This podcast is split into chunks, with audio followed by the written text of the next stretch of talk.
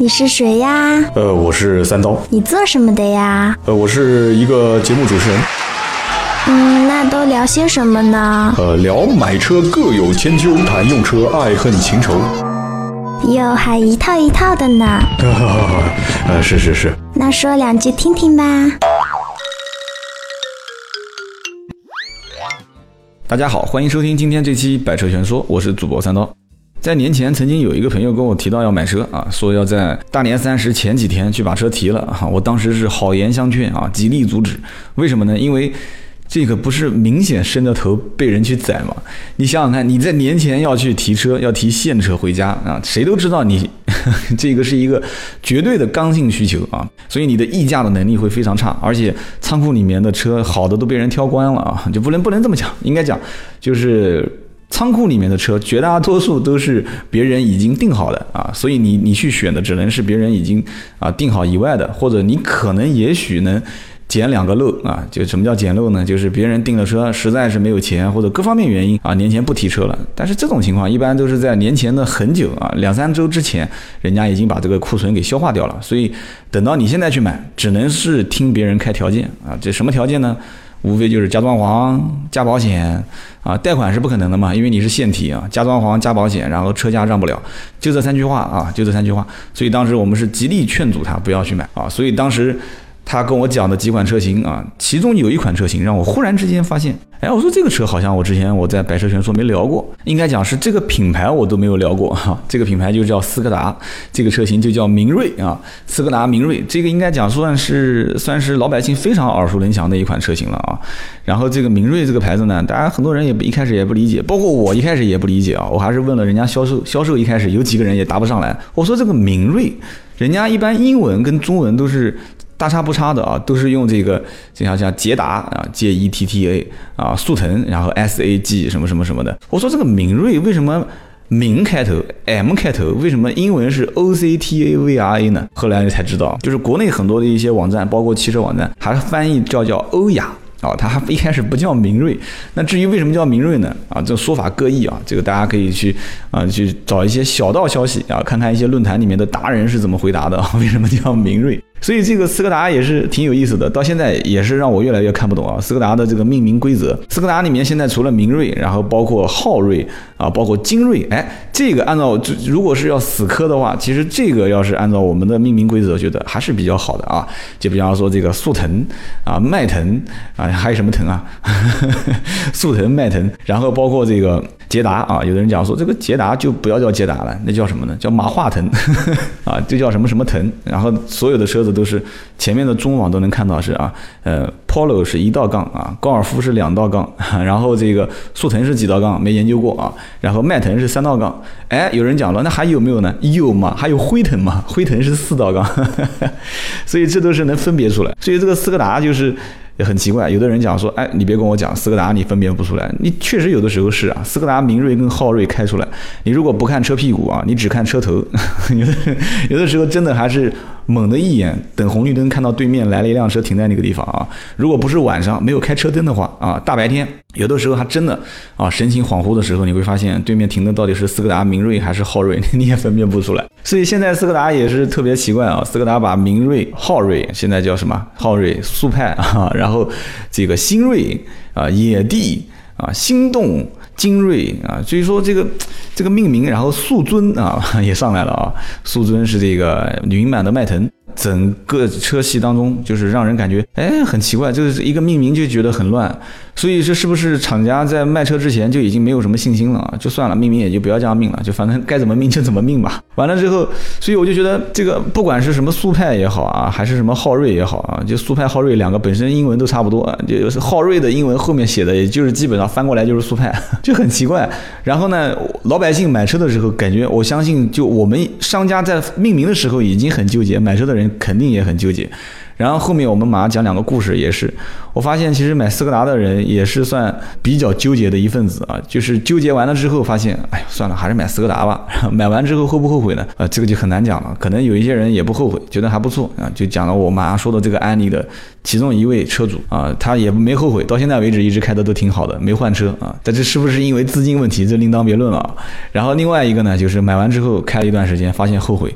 但是这个后悔呢，跟品牌没太大关系啊，主要是因为他当时开的是手动挡啊。我曾经讲 smart 的那一期讲过没有啊？好像提到过这个事情，就提到过这个斯斯柯达的车主啊，买完一年之后就把车给卖了。那么今天这期节目我们聊斯柯达呢，首先跟大家反正简单的还是要把品牌跟这个车型还是要聊一下。首先这个品牌啊，应该讲还是非常值得大家去尊重的一个品牌。虽然说在国内就是有个段子是这么讲的嘛，说一个老大妈路过车展的时候啊，路边停的一排斯柯达，老大妈就讲说，哎，这什么牌子啊？从来没见过嘛。说在路上看到过，也不知道是什么牌子。然后旁边人说这是斯柯达啊，这是第一个路人的回答。然后老大妈摇摇头说。啊，就怪不得这么丑呢，从来没听过这个牌子啊。结果呢，第二次路过的时候，旁边听到别人议论，就老大妈听到别人议论，说这是德国的一个品牌啊，叫做斯柯达啊。老大妈讲说，哦，怪不得看这个车长得挺壮实的啊，挺结实的。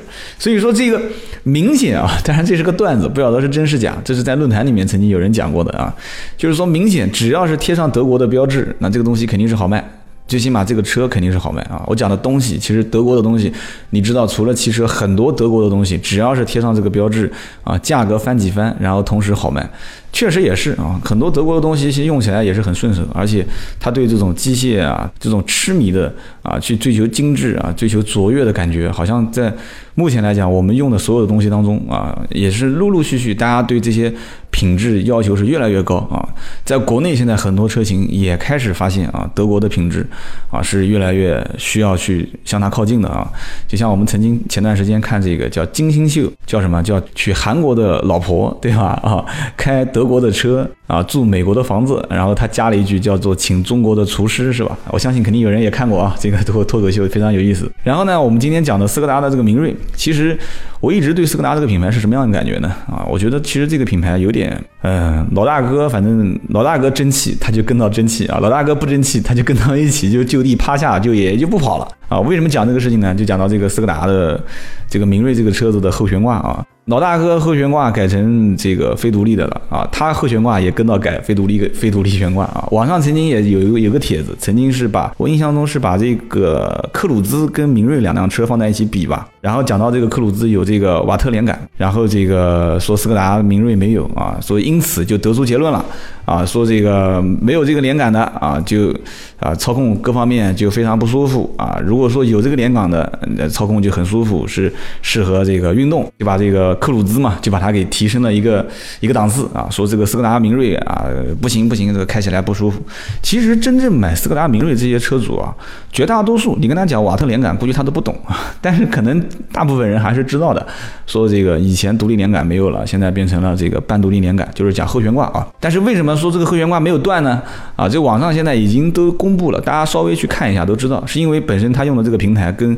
啊，速腾在改改进后之改进之前跟改进之后用的平台是不一样的，所以它这个连杆当时在用就是这个平台搭载的时候啊，它的设计就没有说设计成半独立悬挂，所以就所谓的将大家都讲说速腾这个悬挂叫做刀片悬挂嘛啊，所以斯柯达当时已经用了这个平台，所以平台里面本身设计之初就已经设计是选用半独立悬挂啊，所以就没有出现这个所谓的叫什么刀片悬挂啊，所以没出现断轴，这还算比较幸运的啊。也保住了斯柯达这个品牌啊，一个百年品牌，而且。这一百多年来都是非常不容易的，从最早的坐自行车，然后 然后坐这个摩托车，坐自行车，坐摩托车，然后还发生战乱啊，一次大战，二次大战。但是德国所有的品牌都经历过，其实也也不需要这么讲，其实只要是经历过一次大战、二次大战的这些品牌，在德国生存下来的，其实都是值得尊敬的。不仅仅是德国，包括欧洲的很多的一些品牌，甚至比它还要小的一些品牌，甚至是一些独立品牌，可能现在已经看不到了啊。这些独立品牌，它也是值得尊敬的。但是。能生活就是生存下来一百多年的，到现在啊，就不管是叫欧雅还是叫明锐也好啊，不管是叫法比亚还是这个是叫精锐也好，反正这两款车型是不可否认的非常非常经典的车型啊。从九五年开始造新厂区，然后开始生产，包括从九一年开始，大众把这个斯柯达已经并购过来，并购过来之后，所以很多人会觉得说，哎，难道斯柯达没有自己的技术吗？怎么感觉斯柯达什么东西都跟大众都是一条线啊？大众用什么，斯柯达用什么？大众出什么车型，然后斯柯达就会有一个车型看上去就跟它很像啊。所以斯柯达精锐这个车跟什么车相相似呢？啊，我今天抢答啊，斯柯达精锐啊跟什么车相似？斯柯达明锐跟什么车相似？斯柯达昊锐跟什么车相似？那很多人就说了，不用讲了，就闭到眼睛都知道啊，只要是稍微对车有点了解的，精锐。对，Polo 啊，如果画连线题的话，这道题百分之百任何人都能答对。精锐对 Polo 啊，明锐对什么？明锐对这个速腾啊，然后这个昊锐对什么？昊锐对迈腾啊。有人要问了，说那没了吗？还有嘛，对吧？野地，野地对什么？呃，有人讲野地对途观嘛，啊，也不是。你们再等一段时间，再等一段时间会上一个比途观档次略低一点的车，你就知道了。这个野地是对什么？然后再看这刚刚讲的速尊，速尊对什么？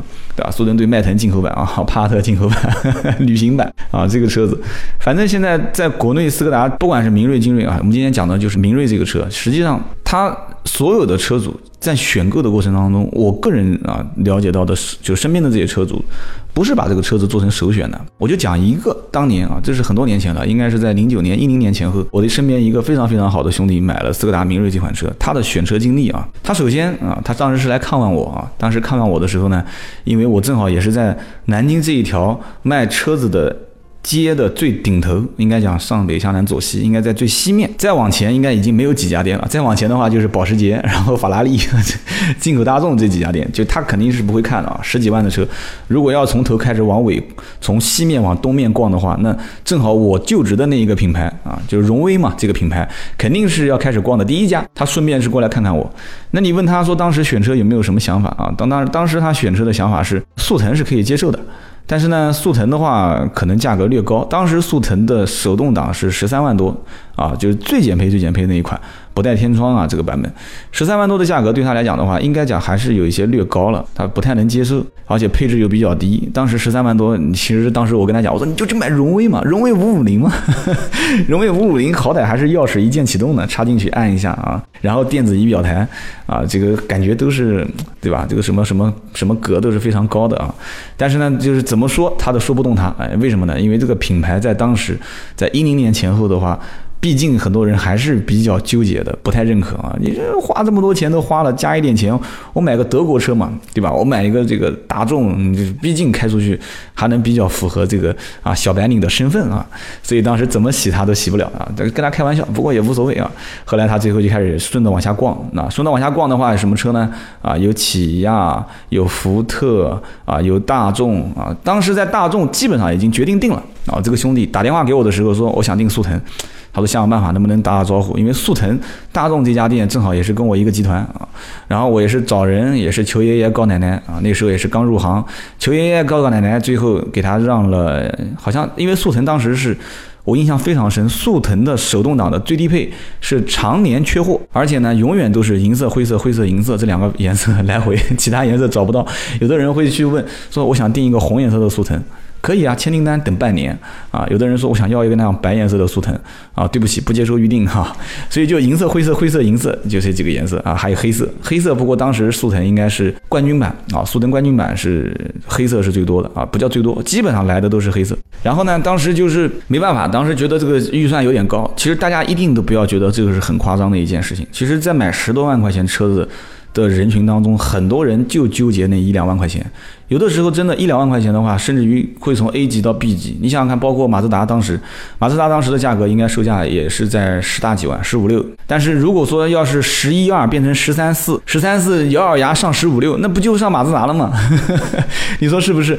你是买车，就像我曾经最早最早那期节目讲的，就买车有的时候真的，他你你的预算永远是不够的，因为你去看的时候，永远都是越看越高，然后加两三万又上一个档次，再加个三四万又上一个档次。所以当时我也是好言相劝。我说，哎，我说不行，就速腾吧，啊，你就不要纠结了啊。然后正好当时逛福特的时候，可能第二次、第三次逛福特，福特旁边是起亚，起亚旁边是这个斯柯达，哎，逛到斯柯达，逛到斯柯达之后发现，然后可能销售员介绍也比较也比较专业一些啊，就说啊，我们这个技术，发动机、变速箱实际上就是换了壳子的大众速腾。然后我们各方面还有一些优势啊，这个速腾是啊怎么样怎么样，我们是怎么样怎么样，然后再跟大家讲品牌、讲历史啊，讲这个德国人的严谨，讲捷克人整个一个国家啊就造一辆车啊，其实不止，其实讲是讲一个捷克造一辆车啊，其实知道捷克还有一个叫泰托拉是吧？也有这一个品牌，有两辆车啊，但是大家知道最耳熟能详的肯定是这个捷达啊，你说这个泰托拉，很多人都不知道是什么东西，所以不管你是讲这个还是讲这个啊，不管你讲什么，反正就是说动它啊，说动它，最后是说，哎，这样子吧，我就买这个车啊，我就买这个捷克的啊，捷克的啊，当时还说叫呃德国品牌啊，捷克品牌斯柯达，我说这个斯柯达应该讲还是可以的，没什么太多问题，因为斯柯达这个车子当时给我的印象是什么呢？就是除了没什么 ESP 的车身稳定系统啊，比大众稍微略这个一些，然后其他的我觉得还可以吧，就是整个车子开起来。我们当时也试过斯柯达的车，因为有的时候做车展，然后，你拿我家车试驾，我试试你的车，我当时感觉这个车开起来非常的稳啊，而且这个车子呢，整个中控也是非常简洁啊，应该讲是简单啊，不应该讲简陋，简洁、简单、简陋，非常简陋啊，就不是应该还是用简洁比较好啊，或者用工整啊，工工整整的，就是里面没有什么多余的东西啊，啊，你就你说用什么什么的设计风格啊，那个都是比较虚的啊，就是反正非常的工整啊，就是有鼻子有眼睛啊，有。眉毛啊，有嘴巴，反正就是一个收音机。讲到最后就是一句话，就是一个收音机啊。你在想多要点功能也没有啊，一个收音机，反正保证这个收音机常年稳定的给你工作就没问题了。所以德国车子呢，说实话不花俏，它的故障率低，可能很大的一部分原因也是因为他们对。一些花俏的功能、多余的功能，它不太希望把它做的集合性的、就集成性的东西太多，就让它更简化一些，所以它故障率比较低，也能理解。但是呢，这个斯柯达明锐就造成一个什么问题呢？他老婆不愿意啊，他老婆当时就非常纠结，说这个是不考虑的。为什么呢？因为本身这个车型看上去也是呆头呆脑的啊，然后这个车子本身内饰各方面看上去也是，你想想看，他一开始看的第一辆车是荣威啊，他就能知道说这个车子跟其他的同级别能买到的车的内饰差别就非常大啊，就是完全是不能接受的。那么剩下来的工作就是两个人回家要纠结了啊。当然了，荣威的品牌他老婆也不接受，那怎么办呢？两个人就开始考虑啊，就是大众的速腾。啊，预算是超了，然后斯柯达的预算呢？因为斯柯达当时的价格基本上也就在十一二万，然后呢，再加上还有适当的优惠，最关键的还有现货可以提啊，而且现货的颜色可选还是比较多的，所以呢，就当时觉得斯柯达其实已经属于接近于立马就可以出手的阶段了，但是。这个速腾觉得毕竟是个大众的标啊，你说这样子一下子三四年就跟大众说拜拜了啊，买了一个也看不懂什么标志，这个标志也是比较纠结。你看上去又像只鸟，像只鸟又像一个印印第安人的这个头头上的这个这个头型啊，然后看上去又像是一一把剑，就搞不懂是什么意思啊，就是就很多人就纠结就不懂，因为你不理解它的企业文化，或者说一个品牌的文化，或者它的悠久的历史，然后你让他去花个钱去买这个车，然后你图什么？那你说啊，所以就很多人纠结这个事情。你你跟他当时讲什么什么多连杆啊，还是独立悬挂，还是麦弗逊，还是什么什么这个，他根本就不懂。包括到目前为止，我相信绝大多数人去买斯柯达这个品牌，肯定也不会说是奔到它，因为有什么先进的技术啊什么的都没有，都不存在。买明锐这个车的车主，包括后来的那个兄弟买了一辆明锐，也是一样的，都是在纠结。就是一开始问，后面那辆买明锐的车主跟这辆还真的是有异曲同工之妙啊。想和三刀互动，你也可以搜索微博、微信“百车全说”。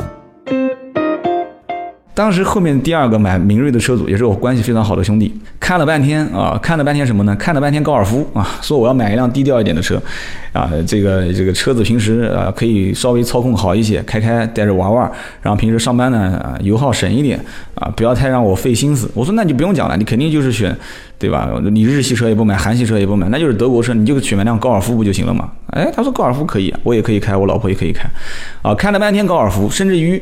连高尔夫跟我讨论了半天价格，说哪边便宜啊？我说你肯定找不到更便宜的了，因为怎么样怎么样？结果看了南京的价格，还跑了扬州，还跑了镇江，到处看，啊，最后甚至于把定金都交了。过了一段时间，拿了一把斯柯达的钥匙回来，买了一辆斯柯达的明锐，而且买了一辆明锐的手动挡。包括之前我刚刚讲的这个，就是夫妻老婆两个人从荣威开始看，最后定下来要买速腾，然后纠结了半天啊，订不到货啊，价格优惠也不行啊，也不给力啊，颜色也不合适啊，到最后买了一辆斯柯达明锐，也是手动挡，哎，这也是很奇怪的一件事情。两个人买的都是手动挡，然后我身边的包括买精锐的、菲比亚精锐的这些客户，很多也是手动挡。其实按我讲，我个人觉得，其实买这些车型应该是手动挡跟自动挡，自动挡偏多嘛。但是很遗憾，买的都是手动挡，所以我就有的时候在想一个问题啊，其实买斯柯达明锐的这些车主很多啊，他真的是就是一开始的想法是，如果我要是买速腾，就是买大众的车系。那我就在我的原先的价格，就是我的预算的基础上面，我就略超一点。我就略微超一点，那么略微超一点的话，甚至于可能手动挡就变自动挡啊，反正都超了嘛，得多一万块钱我就买个自动挡。但是买了斯柯达这个车子，它就变成了我原先是买大众车系，那我现在既然买斯柯达，我就干脆买一个就是更便宜一点的，我就直接买它的性价比最高的，我就买手动挡的最低配。所以你看嘛，斯柯达的手动挡最低配是卖的最火的，甚至于现在斯柯达的老款，就是以前已经停产的和新款都在售，老款卖的依然比新款好，而且很多人都会觉得说。看不懂，说新款这个中控啊，这个内饰啊，包括这个尾灯，没什么变化嘛，就是老款新款放在一起，就是就是感觉那个中间就像那个嘴巴上面就是像豁叫怎么讲呢？叫兔唇啊，就感觉那个豁牙吧，又豁了一下，就很奇怪，所以很多人就会觉得说，那还不如买老款的，老款毕竟还中规中矩。其实凭良心讲啊，从我个人的审美观点来讲，我还是比较喜欢老款啊，包括我比较喜欢这种老，就是我感觉就是现在的斯柯达就有点像。早年的老宝来的这种感觉，就是方方正正的啊。用我老婆的话讲，就是她看到斯柯达的车子就觉得就是呆头呆脑的。但是有的时候呆头呆脑、方方正正这种中庸的设计风格，还就是中国人买账，非常买账。包括我开这个斯柯达昊锐的时候，也是感觉这个昊锐开的呢，就感觉想睡觉。我讲的可能很多人就不能接受啊。我感觉开昊锐有点跟开什么像呢？有点感觉开的跟这个天籁很像。但是我开明锐。这跟开速腾的感觉也是非常非常像。我记得以前啊，速腾曾经那期节目我没提到过这个事情。曾经我的一个啊，就是家里面的一辆车，啊，遇到一个小车祸，然后我父亲打电话给我说，你能不能啊抓紧时间过来处理一下啊？我当时就是随手找了一辆呃速腾，速腾的手动挡，然后就一路开。当时我就在想一个问题，一边开嘛，我当时也我也不想想那么烦心的事情，我就在想，我说同样是一点六的排量的车。啊，当时我在开这个车之前，我也在开这个卡罗拉啊，这些日本车，包括这个叫叫骐达啊。我说同样是一点六排量，我说为什么坐在速腾里面开，我感觉这个车子跑高速就非常稳，而且感觉这个车子啊，就是我很自信打方向啊，各方面，而且发动机声音给我的回馈也是那种比较浑厚啊，比较深沉的。声音不讲，其实噪音还是比较大的啊。德国车噪音都不小，这大家都知道的。但是就给人感觉安全感，就是那种安全感，或者说那种操控的感觉，还是还是有的啊。就是这种说不出来，就是或者讲你写不出来，能体验得到。然后我开明锐上高速的时候，也是这种感觉，就跟速腾那个感觉非常相似啊。就基本上你你说我开个车在路上啊，如果讲夸张一点，但我不提倡啊。你说要是闭到眼睛的话。闭着眼睛去感受的话，速腾跟明锐两个感觉是非常相似的。但是同样是一点六排量的话，你说如果让我去感受啊，速腾跟卡罗拉啊，或者明锐跟卡罗拉，明锐跟骐达，明锐跟什么什么的，同样都是一点六，但是感觉就完全不一样，就是很明显很明显能感觉得出来。所以明锐这个车子呢，应该讲在所有的选购的车主当中，很多很多应该说都是。包括精锐啊，包括昊锐，都是比较悲催的啊，都是在选了很多车型之后，发现说，哎，这个车型是可替代的啊，它是可替代大众速腾啊，大众的这个迈腾，大众的 Polo 的，然后这个品牌，想想呢。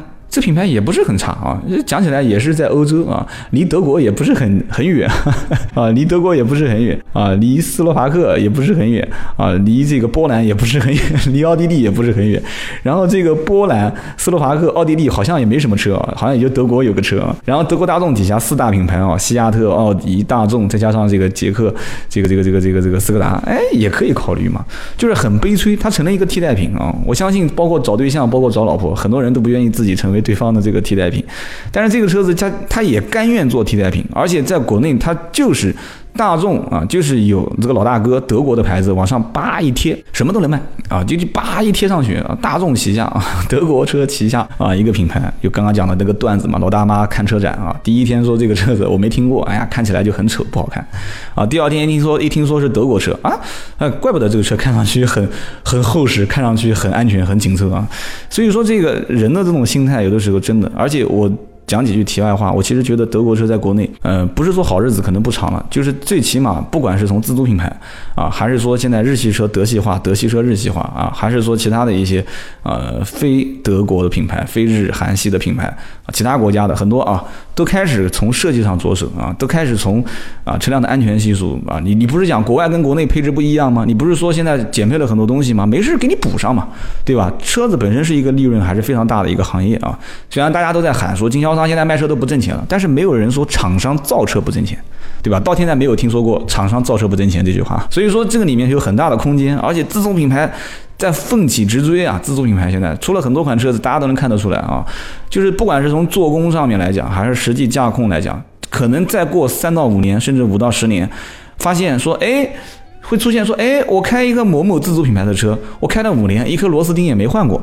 哎，可能五年之后，我发现我开一个自主品牌的车也挺好的嘛，发动机没修过，变速箱没修过。哎，这有可能将来五年之后，甚至十年之后，啊，九零后甚至零零后上来之后，他发现德国品牌什么德国品牌，德国品牌只不过是所有的车系当中的一类而已，只是我选择的一个范围，只是我选择的一个品相啊。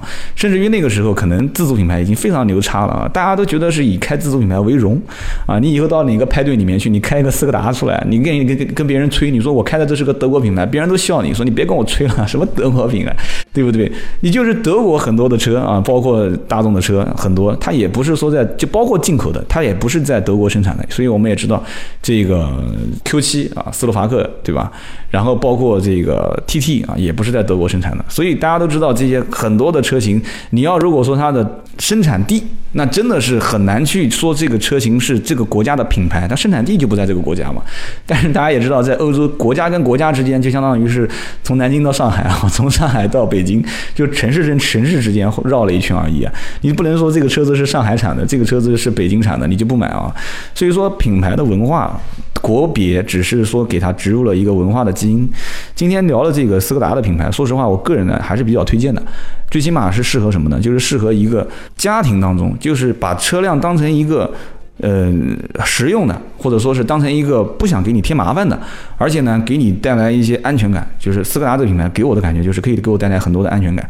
当然了，它能加上车身稳定系统，能再恢复成原来的这种多连杆的悬挂啊，独立悬挂，那就更完美了。但是关键问题是，它就是甘愿跟老大哥一条线，老大哥变非独立了，它也变非独立了，对吧？老不过老大哥用先进的平台，它也用先进的平台就是了啊。老大哥不降价，它也降一点；老大哥降一点，它就降很多啊。然后呢，跟着老大哥，反正现在。卖的也是算还不错啊，卖的也比较好。但是我是真的真的是希望斯柯达这个品牌呢，能有一些自己的文化，或者说自己的一些特色。就是说，你让我觉得我买你斯柯达是因为你有这样的一些东西，你有这样的一些文化，或者说你有这样的一些特色。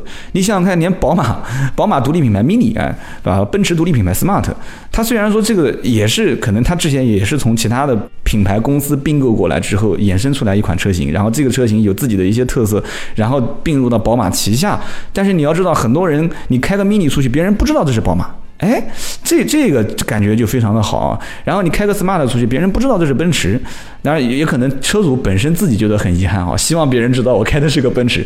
但是从品牌自身来讲的话，这种独立性我觉得是非常非常好的。斯柯达有没有独立性？有，别不可能有人说斯柯达品牌认成是大众品牌，但是。只要你提到斯柯达，你总是要把老大哥给拉出来，然后两个车做个对比，我觉得这是非常遗憾的一件事情啊。包括现在，包括这个通用旗下很多车已经发生了这种事情，就是互相之间来回窜。但是因为涉及到可能平台方，包括涉及到发动机、变速箱这些大的一些技术，你重新研发、重新开，就很很人很容易出现问题啊，也是要大的精力、跟人力、跟财务去投入。但是呢，我觉得你就是从文化，或者是从一些其他的，包括外形设计方面啊，包括中控内饰的设计方面，你。做一些出彩的东西，还是会非常非常多的人，会有非常多的人会去首选这个品牌，会去认可这个品牌。而且，将来一旦如果老大哥啊，这就是站队伍的问题。如果老大哥一旦大众啊产生了在国内有不讲排斥的情绪吧，就是大家都不太认可这个品牌，我不想买了。就有这一天到来的时候，我相信斯柯达如果有自己独立的品牌的这种属性在里面的话，那肯定包括像明锐这个车子，别人都会去买，包括像我，我可能会首选。但是现在你让我去选，我肯定我，但是现在我就我个人来讲，我肯定是选大众啊，我可能是不会选斯柯达，我不会选明锐这款车，我就选速腾这款车。你别问我为什么，首先从外形上我肯定是不会去，我不会去认可这个车型的外形跟它的内饰设计啊，这种太过于中庸。二一个呢就是这个品牌。你要知道，我是做二手车的啊，我二手车出身的，这个品牌在二手车的市场里面是非常非常不保值的一款车啊。就如果要是去买二手车，有些人会觉得，我二手车去买一辆斯柯达，那我不如去二手车去淘一辆大众的车。真的，绝大多数的去买二手车的人，在这个级别里面，斯柯达是不吃香的。